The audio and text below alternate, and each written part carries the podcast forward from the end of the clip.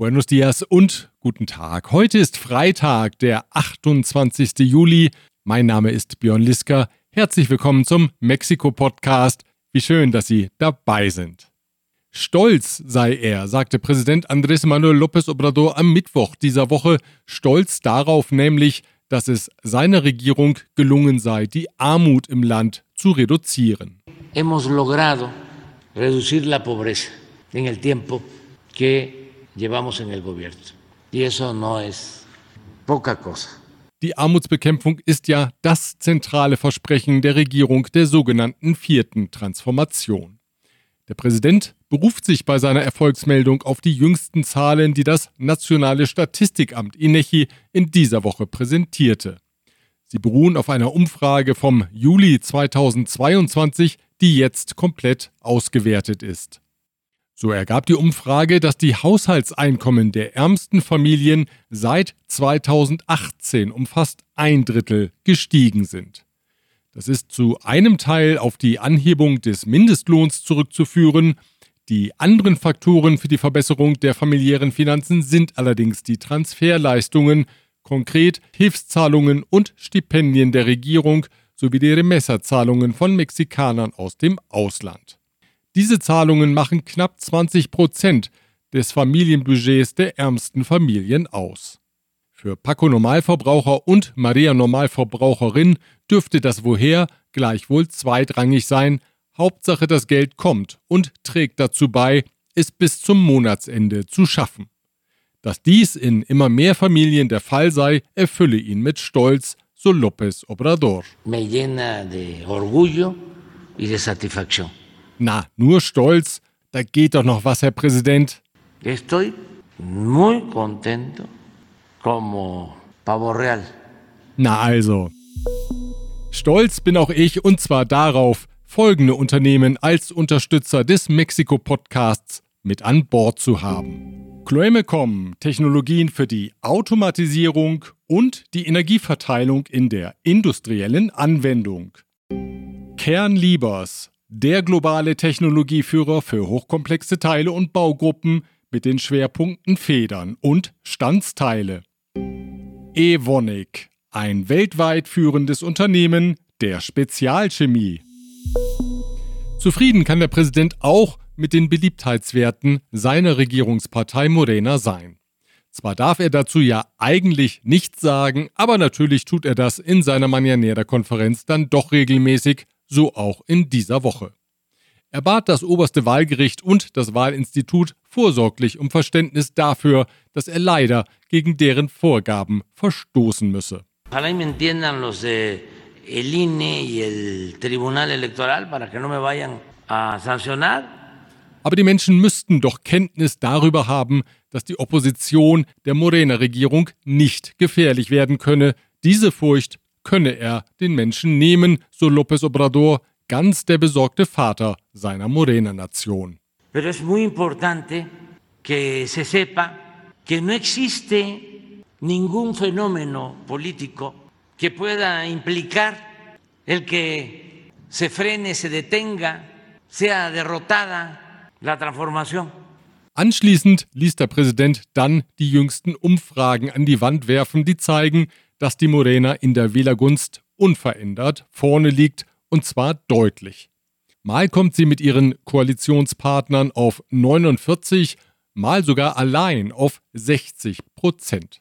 Die PAN hingegen, deren Bewerberin Xochitl Galvez in den Medien ja für Furore gesorgt hatte, kommt demnach lediglich auf 14 Prozent, das gesamte oppositionelle Dreierbündnis auf 29 Prozent.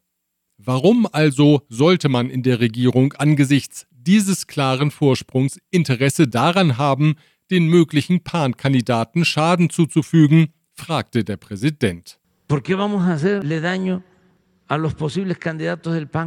Damit bezog sich López Obrador auf Kommentare in den Medien, wonach er aufgrund seines aggressiven Tonfalls gegen Xochitl Galvez verantwortlich sei, falls der etwas zustoßen sollte, dieser Anwurf erzürnte den Präsidenten. Una campaña pues muy sucia, muy perversa, fascista, de mucha maldad. Er machte eine konzertierte Aktion von Journalisten im Einflussbereich des früheren Präsidenten Carlos Salinas de Gortari aus. Toda esta gente de los medios de manipulación vinculados a Salinas de Gortari. Im Alter von 73 Jahren ist am Montag der Unternehmer Alejandro Martí gestorben. Der Eigentümer der Sportgeschäftskette Martí wurde landesweit bekannt, als im Jahre 2008 sein 14-jähriger Sohn Fernando im Süden von Mexiko-Stadt entführt wurde. Die Leiche wurde 53 Tage später gefunden. Martí forderte die Regierung des damaligen Präsidenten Felipe Calderón sowie die Sicherheitskräfte auf, die sich ausbreitende Gewalt im Land entschlossen zu bekämpfen. Im Gedächtnis geblieben ist sein abschließender Aufruf, bei dem er mit den Tränen kämpfte. Señores, si piensan que la vara es muy alta, si piensan que es imposible hacerlo, si no pueden, renuncien. Am Montag haben die Experten der Interamerikanischen Menschenrechtskommission ihren Abschlussbericht zum Verschwinden der 43 Lehramtsstudenten in der Stadt Iguala im Jahre 2014 vorgelegt.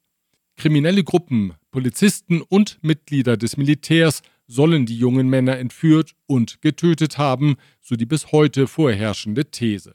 Zudem habe man am Militärstützpunkt Kenntnis von der Aktion gehabt, sei aber nicht eingeschritten. Zuletzt bestand die Untersuchungskommission nur noch aus zwei Personen, der Staatsanwältin Angela Buitrago aus Kolumbien und dem Psychologen Carlos Beristain aus Spanien. Sie schreiben in dem Bericht, der Fall sei nicht abschließend aufzuklären, gescheitert seien ihre Bemühungen an Widerständen, besonders auch an denen des Militärs. Präsident López Obrador weist diesen Vorwurf zurück.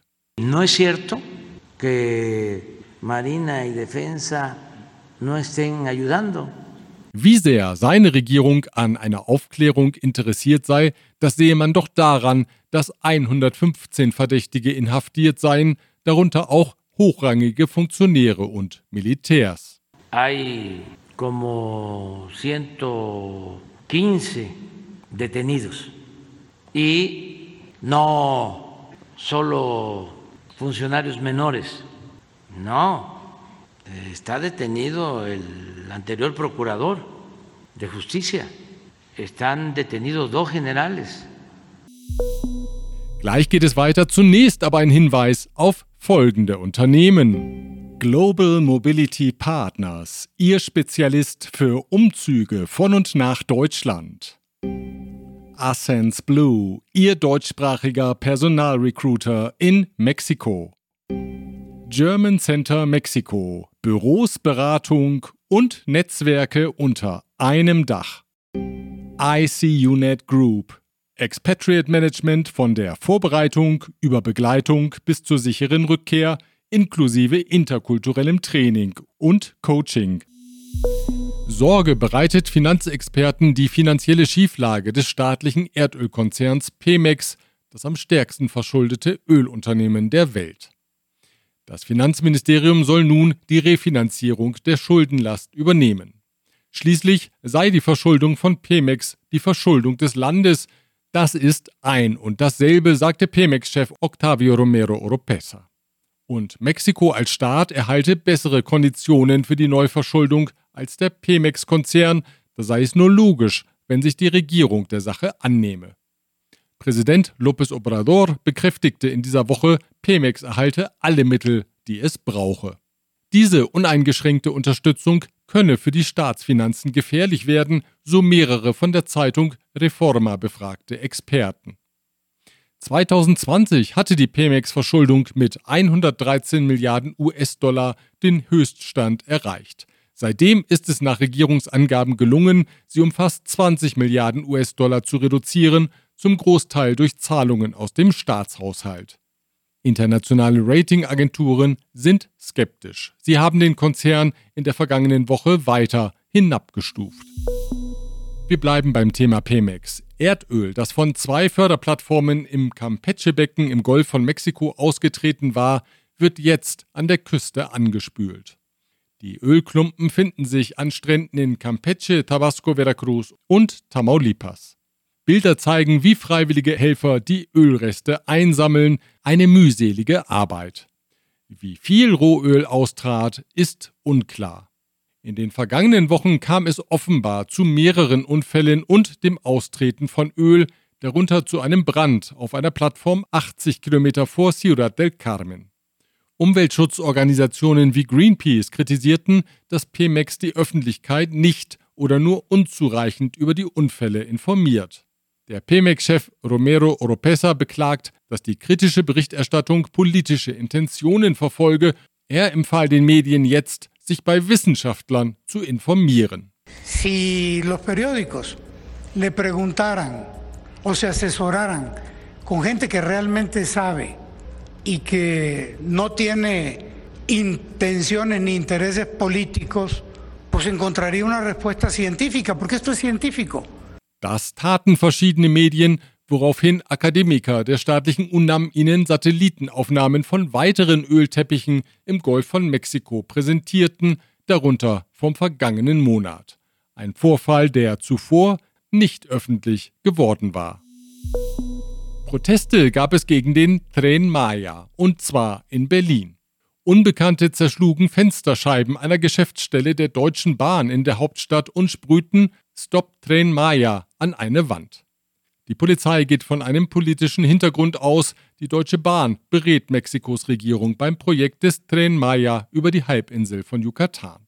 Das Projekt steht bei Umweltschützern und indigenen Gruppen in der Kritik. Wir bleiben noch in Berlin. Dort wird seit dem 22. Juli die Mexikanerin Maria Fernanda Sanchez vermisst. Medienberichten zufolge verließ die 24-Jährige ihre Wohnung im Bezirk Treptow-Köpenick, kehrte aber nicht wieder zurück. Die junge Frau aus Querétaro studiert in einem Masterprogramm Mediendesign. Kurz nach dem Verschwinden reisten Familienangehörige, darunter ihre Eltern, nach Berlin.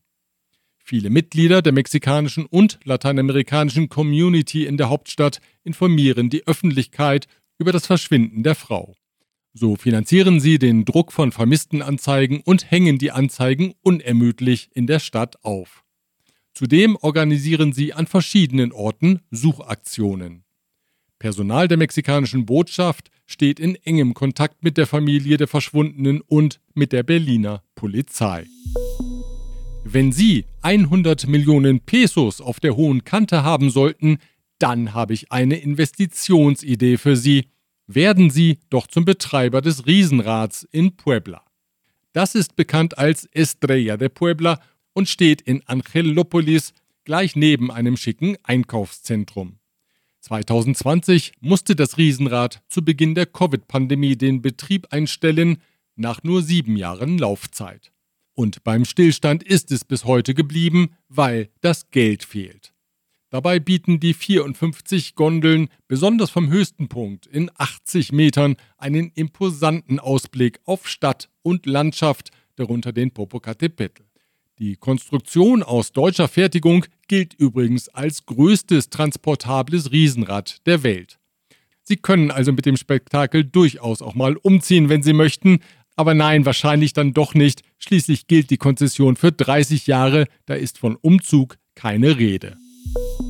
Gleich geht's weiter. Zunächst aber bedanke ich mich herzlich für die Unterstützung bei Protection Dynamica, Ihr deutschsprachiger Versicherungsmakler mit internationaler Erfahrung, seit 67 Jahren vertrauensvoll an der Seite von Privat- und Firmenkunden. Rödel und Partner Ihre maßgeschneiderte Wirtschaftskanzlei. Von wo besser Isiera, Ihre Anwaltskanzlei mit einem spezialisierten German Desk. Ach ja, und dann ist da noch der frühere US-Präsident Barack Obama. Der bringt jedes Jahr im Sommer die Liste seiner Lieblingsmusik heraus. Viele Künstlerinnen und Künstler warten mittlerweile gespannt, ob sie dem Ex-Präsidenten in die Ohren gelangt sind. Bei einem ist das der Fall. Der mexikanische Sänger Peso Pluma mit bürgerlichem Namen Hassan Cavande steht auf der aktuellen Liste. Der 24-Jährige aus Jalisco feiert derzeit riesige Erfolge mit einer Musik, die Barack Obama gefällt. Das eine oder andere Stück hat ja auch durchaus Ohrwurmcharakter. Quiere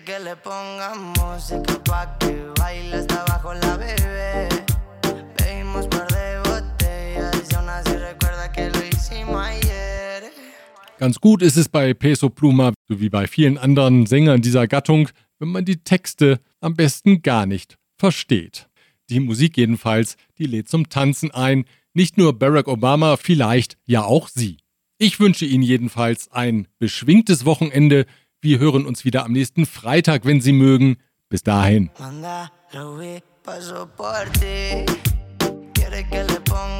Música pa' que baile hasta abajo la bebé.